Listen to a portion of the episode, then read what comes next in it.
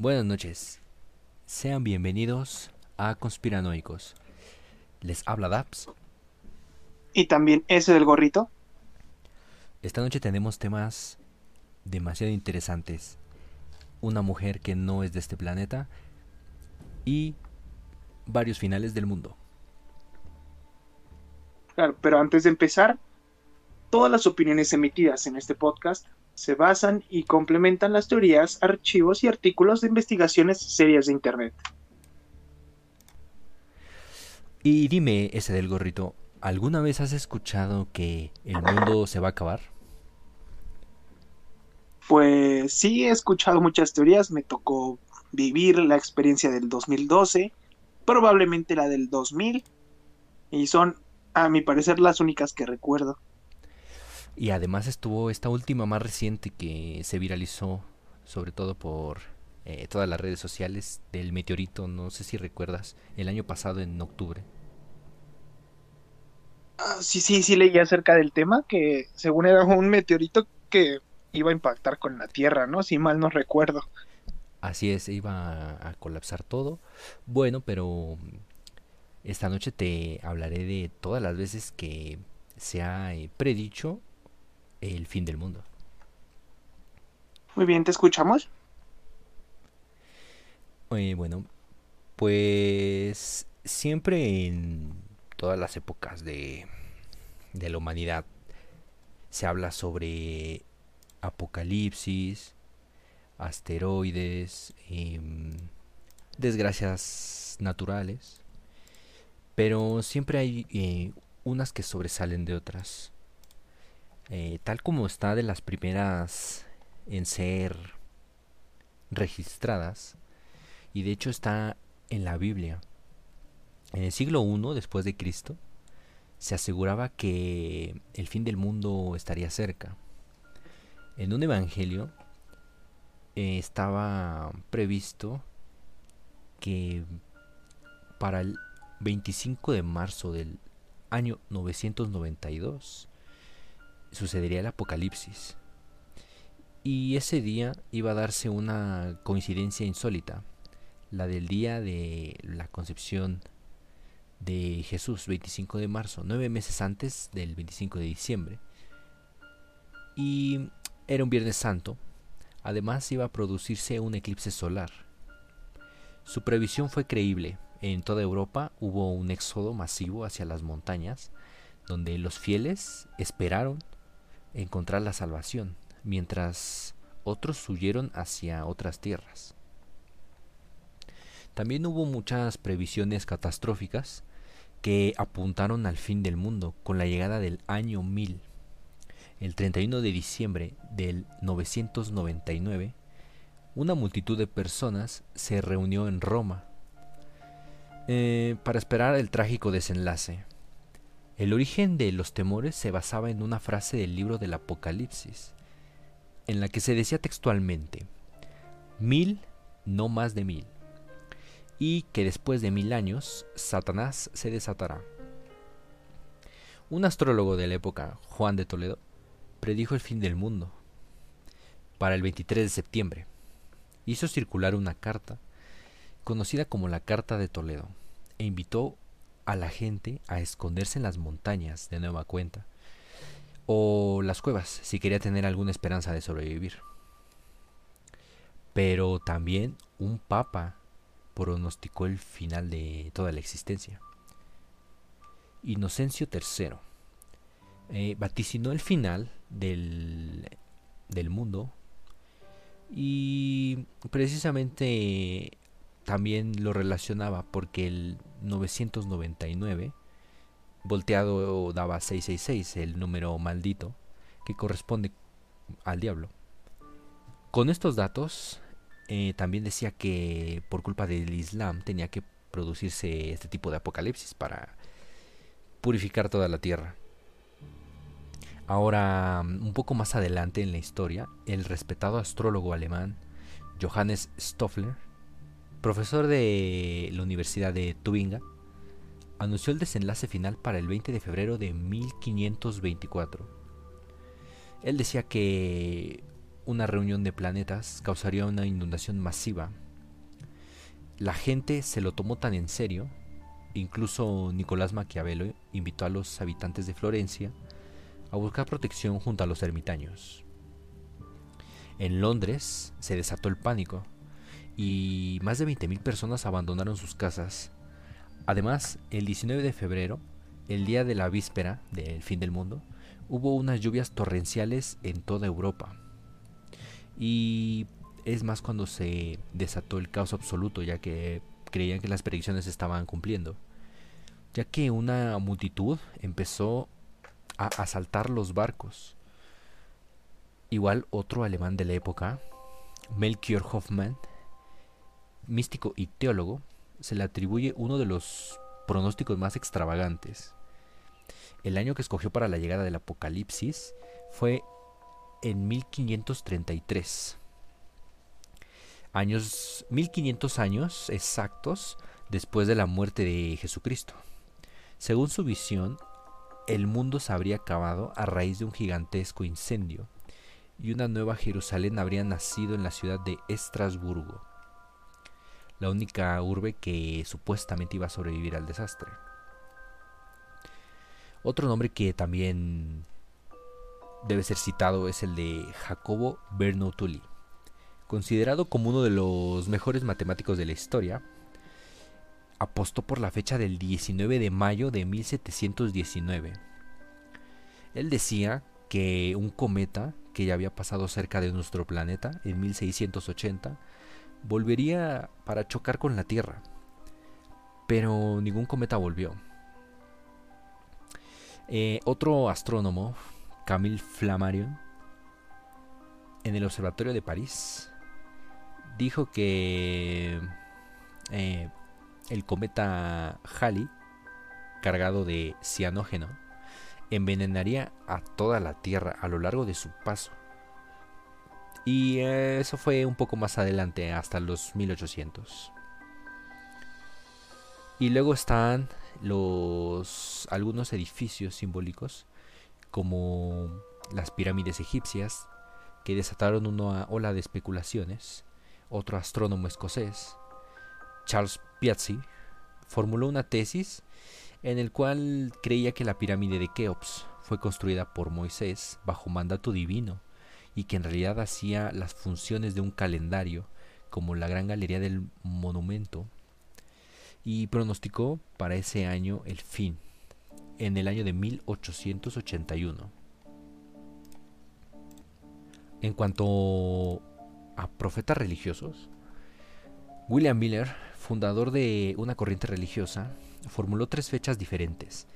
3 de abril de 1843, 7 de julio de 1843 y 22 de octubre del 1844 basándose en algunos textos religiosos, se estima que cada uno de ellos eh, en estos días sufrieron ataques de histeria a, raíz de sus anuncios del apocalipsis.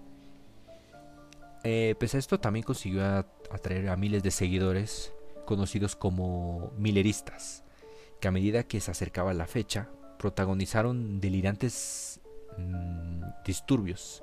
Esto sucedió en Boston, robos, saqueos, borracheras, confesiones públicas y hasta suicidios. Hizo todo un caos por todos los pronósticos que había formulado. Ahora en el siglo XX, en plena fiebre ya ecologista, Paul Elric publicó un libro titulado The Population Bomb, Estimó que debido al excesivo aumento de la población, los recursos naturales se habrían agotado, que solo quedarían vivos poco más de 1.500 millones de personas. Para, eh, su visión era para mitad de los años 80.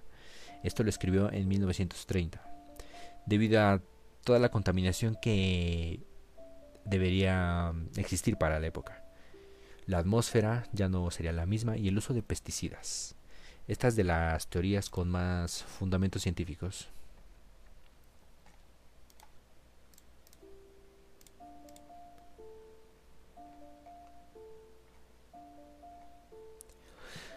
Asia es uno de los continentes donde las sectas apocalípticas tienen más seguimiento. Eh, podemos mencionar el caso del pastor coreano de la iglesia misionaria de Tami, Lee Yang Lim, que pronosticó que el 29 de octubre de 1992 tendría lugar el temido Armagedón. En los días previos se calcula que 100.000 personas, víctimas del pánico, abandonaron a sus familias y se congregaron en centenares de iglesias fundamentalistas. Después de haber donado todos los bienes a Lim, un mes antes de la fecha prevista, Lim fue detenido por las autoridades coreanas por violar leyes del mercado de divisas. Se descubrió que había invertido parte de los donativos estimados en 4 millones de dólares en unos fondos de inversión que darían sus frutos. Y si una previsión no funciona, entonces mejor hacer varias, como lo hizo Nostradamus. Escribió varios pronósticos, pero debido a su lenguaje críptico no se ha conseguido aclarar la exactitud de los mismos. Ya indicó en 1999 el regreso del rey del terror. Ahora su visión más lejana sitúa la destrucción del mundo según él para el año 3797. También los testigos de Jehová son autores de varias mm, catástrofes de tamaño Armagedón. En 1981, 1941, 1966, 1994 son algunas de las fechas donde ellos han pronosticado que puede suceder algún apocalipsis o el regreso de Satán. Estados Unidos es otro país donde las predicciones catastróficas tienen muchos adeptos. Elizabeth Clare tuvo una cierta popularidad a finales de los años 80 y principios de los 90. Participó en numerosos programas de audiencia, ilustrando sus teorías apocalípticas de una guerra nuclear, temiendo lo peor. Los miembros de su organización espiritual construyeron en Montana varios refugios antiatómicos, entre los más grandes del mundo.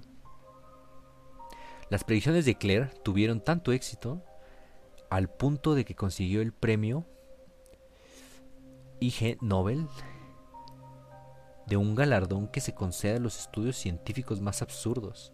Es como la contraparte de los Nobel. Harold Camping, ex ingeniero, pastor de una iglesia evangélica norteamericana, consiguió una movilización masiva en su país gracias a la radio. Era presidente de una cadena con más de 150 frecuencias. Él decía que iba a haber un diluvio universal en mayo del 2001, según su interpretación de la Biblia. Se organizaron caravanas, campañas de sensibilización que resultaron inútiles, porque el mundo siguió exactamente igual como estaba. Han sido varias las personas que han dicho la fecha de la supuesta llegada de Dios. Sin embargo, ninguna ha sido cierta. Como en 1998, Chen Hongmin, un líder espiritual del movimiento Chen Tao, pronosticó que Dios aparecería en el canal 18 el 31 de marzo, así es en la tele. Eh, claramente el anuncio fue bastante fuerte, especialmente para las personas que lo seguían. Eh, sus predicciones fueron un tanto alocadas e incoherentes, por lo que varias personas decidieron omitir el anuncio de Chen Hongmin.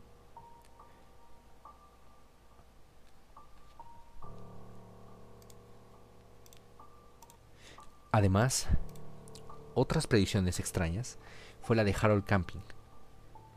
Eh, el hombre afirmó que esa fecha era destinada para el día del juicio, el 21 de mayo del 2011, y señaló que solo un 3% de la población iba a sobrevivir al día del juicio. También eh, una creencia y concepto escatológico que él tenía hablaba sobre que en el día del juicio Jesús descenderá de los cielos y llevará al cielo a los vivos y los muertos, siempre y cuando hayan creído en Él y estén sin pecados, decía. Cuando el 21 de mayo pasó, muchas personas se fueron en contra de Harold. Sin embargo, afirmó que el rapto solo había sido un día del juicio invisible, que todo empezó de nuevo exactamente igual. Y uno de los más famosos, el error del año 2000. En el 1999 y 2000, las personas se encontraban en un caos por la supuesta destrucción apocalíptica que se avecinaba. Empezando porque Michel de Notre Dame, más conocido como Nostradamus, había señalado que ese año se acabaría el mundo. Decía que vendrá al cielo un gran rey de espanto, resucitar al gran rey de Anglomis, antes, después y ahora. Marte reinará por buena dicha. Eh, todos creían que el planeta iba a explotar también debido a todas las fallas que se encontraban en las computadoras. Toda la gente pensaba que con el cambio de milenio las computadoras iban a volverse locas, fallarían y que los dispositivos que operaban registros gubernamentales, sistemas de servicios públicos, bancos y cualquier cosa que contuviera algún tipo de chip de computadora se colapsaría y causaría todo un caos apocalíptico. El tema fue tan serio que varios medios de comunicación abrieron un espacio para hablar de teorías que acabarían con el planeta y las personas vendieron demasiados kits de emergencia para ese año. Y hablando ya de fechas más recientes, el 2012 y el calendario maya, esta fue la noticia que más alarmó al mundo.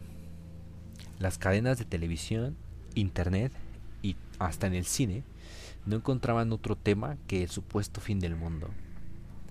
La fecha pronosticada para la extinción humana iba a ser el 21 de diciembre del 2012. Según las teorías, ese era el día de la destrucción masiva, debido a que el calendario maya terminaba después de 5125 años. Según la leyenda, el pueblo de Bucarak en Francia sería el único lugar en la Tierra que se salvaría. Y para 2017 regresó el cataclismo de las pirámides. David Mead dijo que el fin sería causado por un choque de un planeta llamado Nibiru contra la Tierra. El día exacto en el que pasaría todo este evento sería el 23 de septiembre del 2017. El hombre se basaba en una fecha que estaba escrita en código en las pirámides de Giza, Egipto. Tiempo después, la NASA desmintió la teoría, ya que el planeta ni siquiera existía.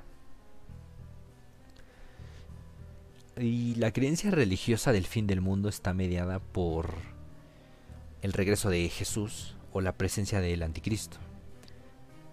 Todas estas teorías tienen que ver con el número de la bestia, el cual se identifica en los escritos a este ser demoníaco que está en contra de lo divino, el 666.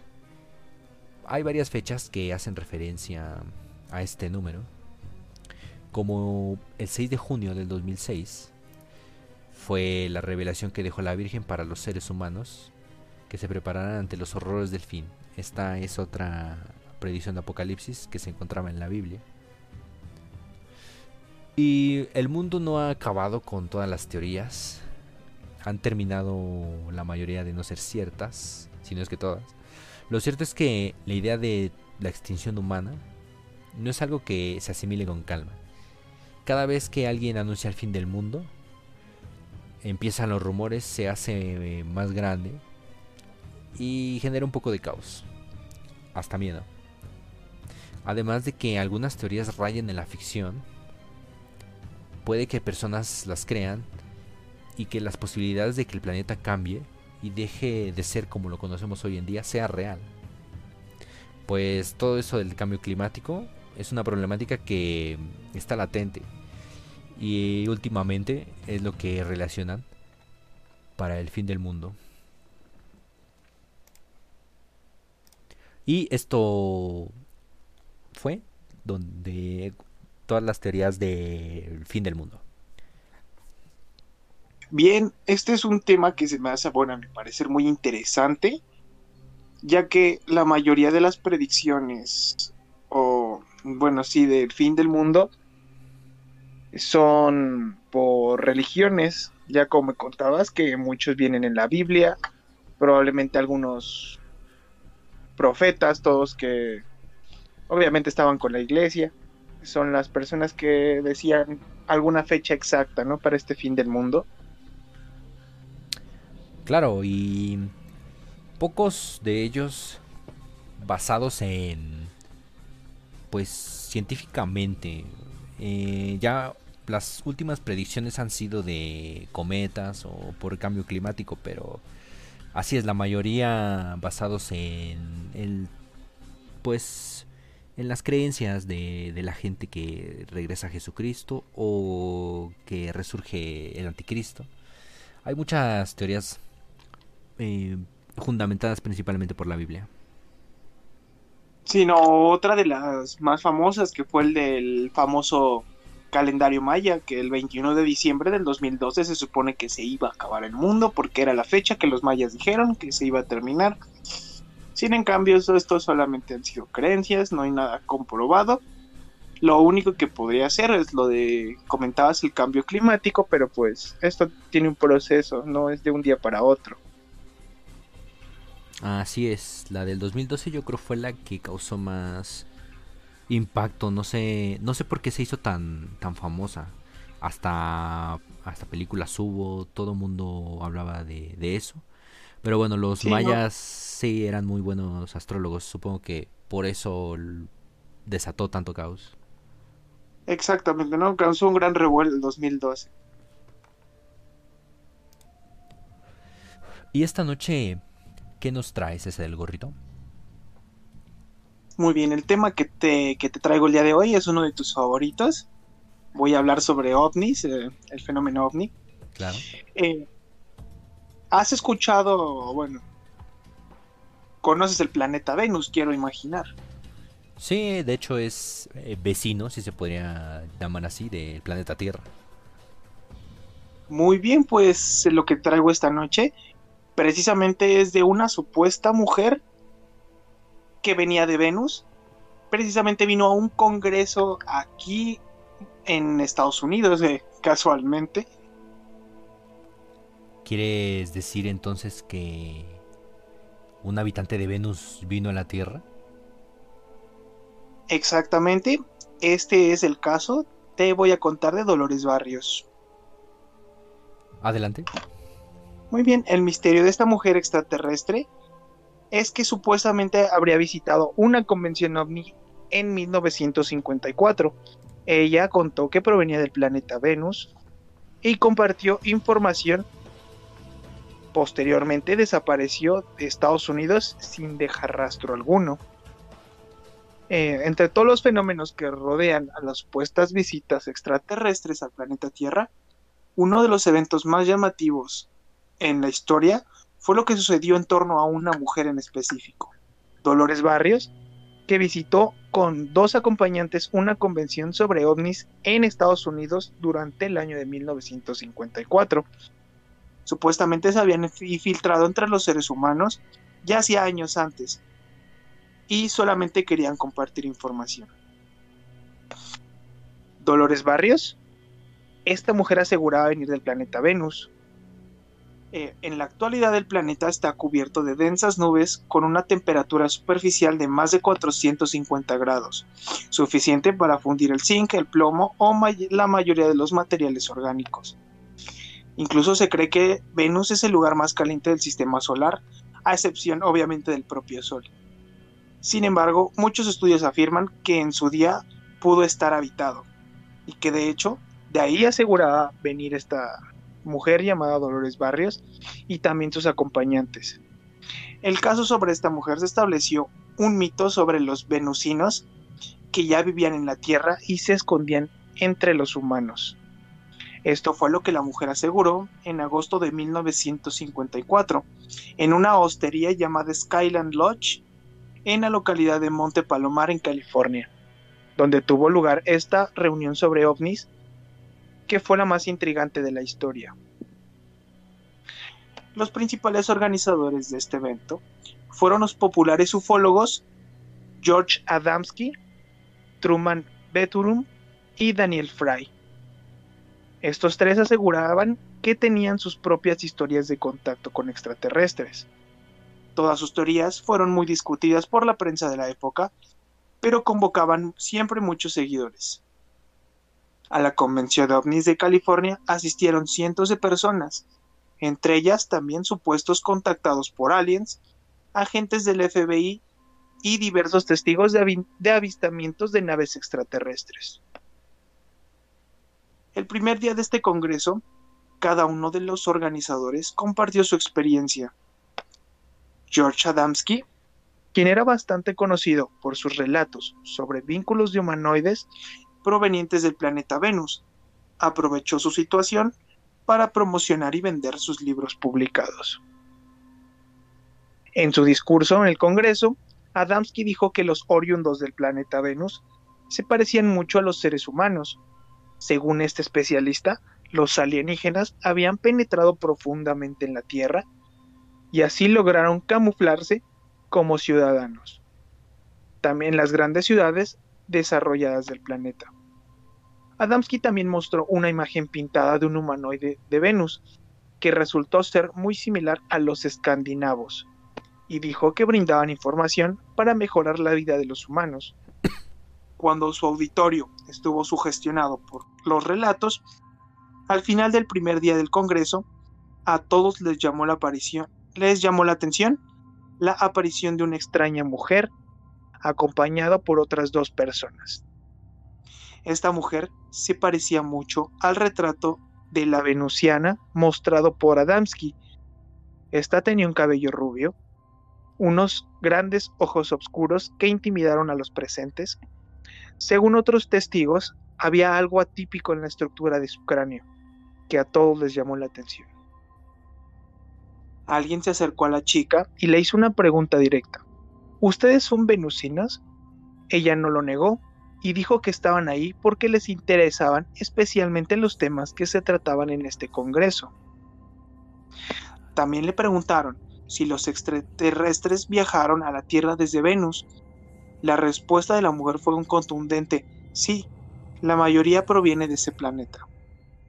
Entonces, un periodista brasileño llamado Joao Martins, que llegó al Congreso desde Río de Janeiro, decidió dar un paseo más y entrevistar a estos tres desconocidos.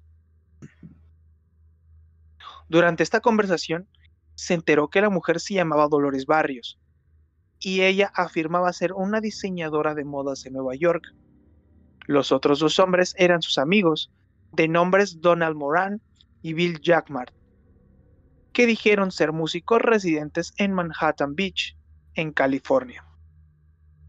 A pesar de los nombres y de las profesiones que dio el trío, Martin sospechaba tanto de Dolores como de Moran y Jackmart. También el periodista brasileño les preguntó si podía hacerles una foto, pero todos se negaron tajantemente. Incluso se enojaron mucho porque los llamaban insistentemente venusinos. Posteriormente, al día siguiente, el periodista brasileño volvió a acercarse al trío de supuestos extraterrestres y les hizo varias fotos, algo que no les gustó. Después de la improvisada sesión de fotos, Dolores Barrios y sus dos acompañantes se marcharon en dirección al bosque que rodeaba la sede donde se desarrollaba el Congreso OVNI. A partir de ese momento, nunca nadie más los vio. Unos días después, en la misma zona, sucedió un hecho sorprendente, ya que varias personas vieron un ovni despegado del bosque y perderse en el cielo. En octubre de 1954, toda la historia del Congreso los supuestos venusinos, y su extraña huida fue publicada por Martins en el semanario brasileño O Cruzeiro, que logró muy buenas ventas. Al mismo tiempo, resultó que por alguna extraña razón, Martins fue el único que fotografió a estas tres extrañas personas en el Congreso. Aunque muchos de los que acudieron al Congreso tenían cámaras, y toda la versión fue cuestionada y Semanaria puso en juego su credibilidad.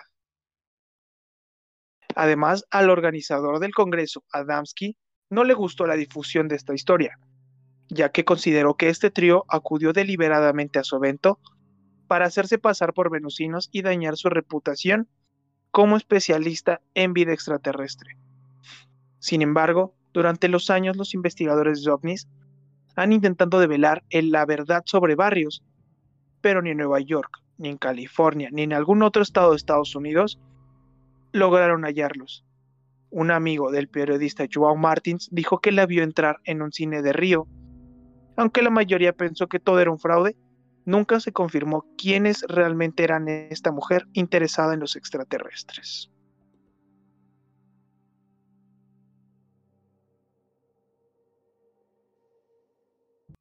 Y este fue mi tema del día de hoy, del Congreso de OVNIs y de Dolores Barrios.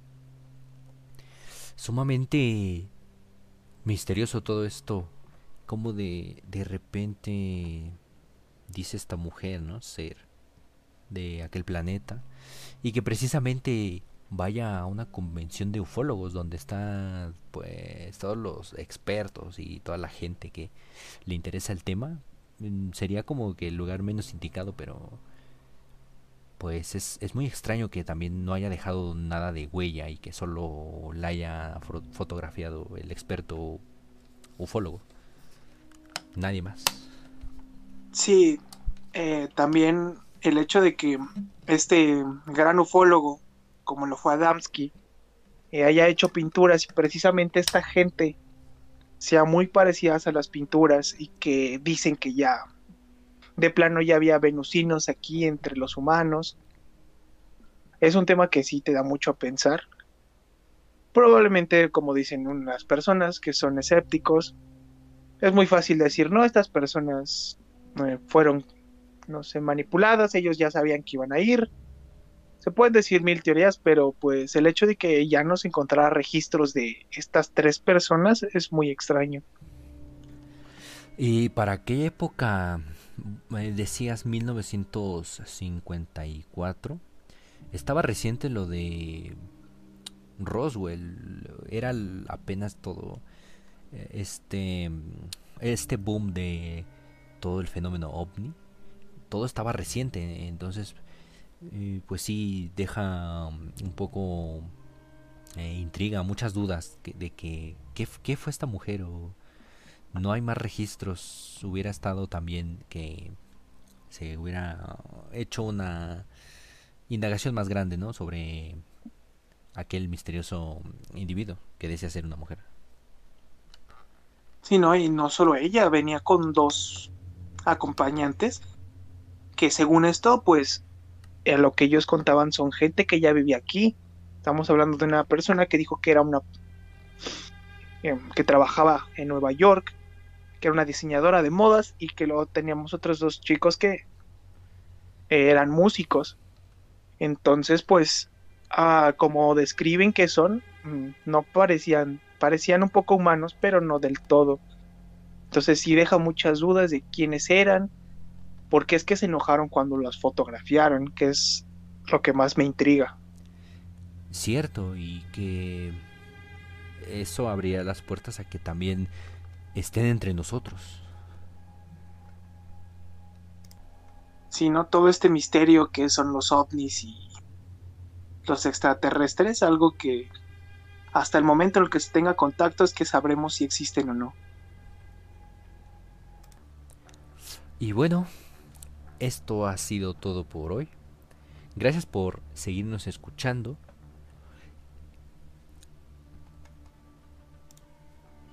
Así también recuerden seguirnos en nuestras redes sociales, que soy en Instagram como conspiranoic-cos y en Facebook como conspiranoicos podcast.